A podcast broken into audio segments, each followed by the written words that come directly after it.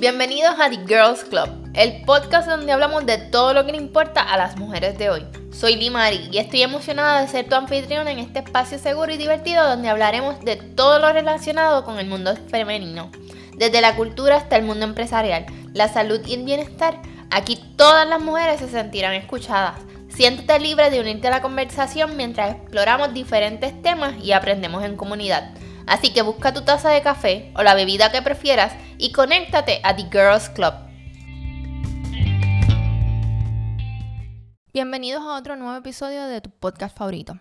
En el episodio anterior nos estrenamos en YouTube, así que si no te has suscrito te voy a dejar el link para que puedas acceder a la versión de video del episodio número 14. Te la voy a dejar aquí en la descripción de este episodio. En este episodio te voy a brindar un resumen de lo que fue la segunda parte de mi presentación en el evento de Chilitz Tech junto a Isaca, Puerto Rico. Para ver la presentación en su totalidad, te invito a que accedas a YouTube, la veas y me dejas saber a través de mis redes sociales alguna experiencia que quieras compartir en mi podcast donde fuiste resiliente. Puedo compartirla de manera anónima si así es que lo deseas. Lo importante es que sigamos aprendiendo unos de otros. Pero ¿cuál fue el propósito de este evento de Chili's Tech? El propósito es construir una comunidad global de profesionales cibernéticos diversa e inclusiva en cuanto al género. Chili's Tech empodera a las mujeres para mejorar sus habilidades profesionales y abogar por su avance profesional.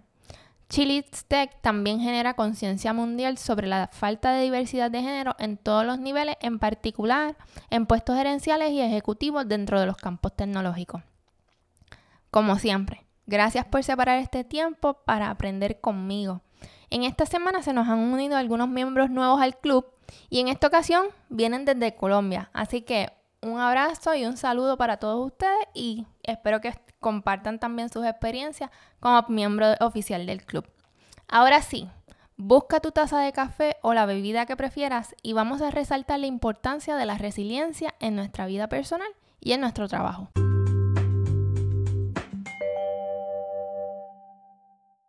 ¿Y qué es la resiliencia? La resiliencia es la capacidad de adaptación de un ser vivo frente a un agente perturbador o un estado o situación adversa, según está definido por la Real Academia Española. Pero en nuestras vidas, ¿qué significa ser resiliente? ¿O cómo podemos ver ejemplos de, de resiliencia? Es aquella situación, ¿verdad? Puedes sentarte a reflexionar un momento y pensar en aquella situación que ocurre y te permite a ti crecer y desarrollarte y cuando se termina esa situación puedas reconocer que tú te sientes más fuerte o más eh, inteligente, fuerte físicamente o más sabio por la situación y la solución que encontraste por, e, en, en ese espacio. Número dos, es aquello que tú logras manejar y estás en balance sin afectar tu performance o tu vida diaria. O sea, la situación que llega a tu vida no te va a afectar o no te va a sacar de carrera y no va a permitir o tú no vas a permitir que entonces esa situación afecte, por ejemplo, tu vida diaria.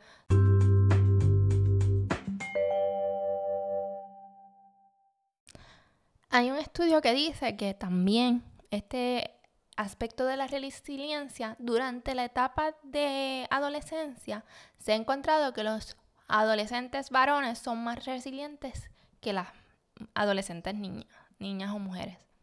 Sin embargo, cuando se llega a la etapa adulta, las mujeres son más resilientes que los hombres.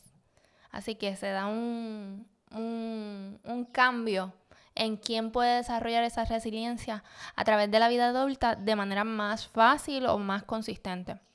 De igual manera, se resalta que las personas con emociones positivas son individuos que están preparados o están mejor capacitados para entonces enfrentar esas situaciones que vienen sin previo aviso y encontrar una solución más rápida.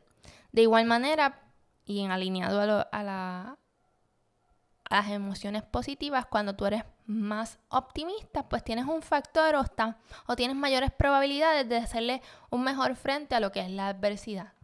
Sin embargo, en el aspecto de trabajo, la resiliencia se, se presenta en ambientes que se consideran que son volátiles, que son inestables o uncertain, o sea, que tú no tienes una seguridad de lo que va a pasar todos los días, que son complejos o son ambiguos. Así que es en, el aspecto de trabajo es bien importante que nosotros como individuos nos podamos identificar para entonces identificar de igual manera nuestro ambiente de trabajo y saber si vamos a necesitar de manera más consistente lo que es la resiliencia que ya desarrollamos en nuestro aspecto personal. Pero ¿cuáles son los beneficios a nivel eh, del trabajo, pues mira, una persona que es más resiliente tiene mejores eh, niveles de productividad y tiene una posibilidad menor ese negocio de tener un alto cambio de empleados, ¿verdad? Porque si tienen empleados que son más resilientes, pues se van a adaptar de mejor manera a lo que son los cambios organizacionales. De igual manera, los empleados que son resilientes pueden eh, reponerse fácilmente de lo que sean las situaciones estresoras dentro del ambiente de trabajo y así desarrollar eh, una mejor relación con compañeros para todos juntos lograr salir hacia adelante.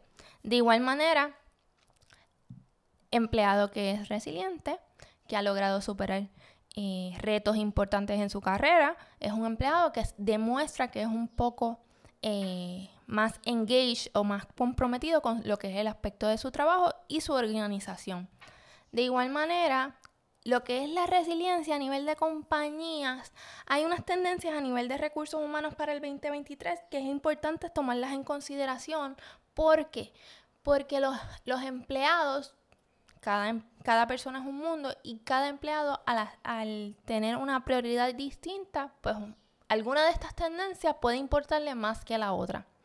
Yo en mi presentación las voy a compartir, pero te voy a dar un ejemplo. Por ejemplo, la, tendencia número 5 en esta lista que comparte Forbes dice ESG reporting will expand beyond compliance to attract talent. En español sería el reportar sobre ESG va, va a ser más importante no solamente para cumplir, sino también para atraer empleados o va a ser una característica muy importante para los empleados y así contratarlo. En mi caso, ese tema es bien importante. ¿Por qué? Porque para mí el tema de ESG hoy día es eh, relevante, ¿verdad? Lo tomaría en consideración al hacer evaluaciones tanto de compañías, eh, de esfuerzos y las compañías al tener estas tendencias, ¿verdad? Tener esta información, les va a permitir también entender y ser más resilientes en las necesidades que los empleados van a tener y cómo la compañía también va a responder y ser resiliente a responder esas necesidades que, la, que los empleados van a demostrar. Pero si te quieres enterar de todos los detalles que voy a estar hablando sobre este tema de resiliencia, te invito a que sigas eh, escuchando la presentación en YouTube para que te enteres de más información.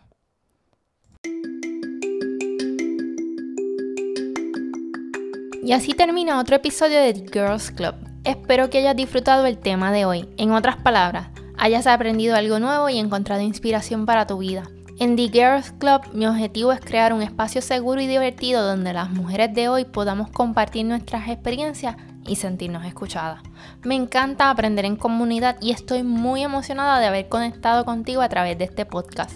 Si este episodio te dejó con ganas de más, suscríbete en tu plataforma favorita de podcast como Spotify, Apple Podcast o Amazon Music para que te llegue una notificación cuando salga el próximo episodio. De igual manera, sígueme en mis redes sociales The Girls Club PR en Instagram y en Facebook para que te puedas mantener conectada de todo nuestro contenido. Mantén la curiosidad encendida, sigue conectada y prosperando mientras llega nuestro próximo encuentro. Y recuerda que siempre eres bienvenida en The Girls Club.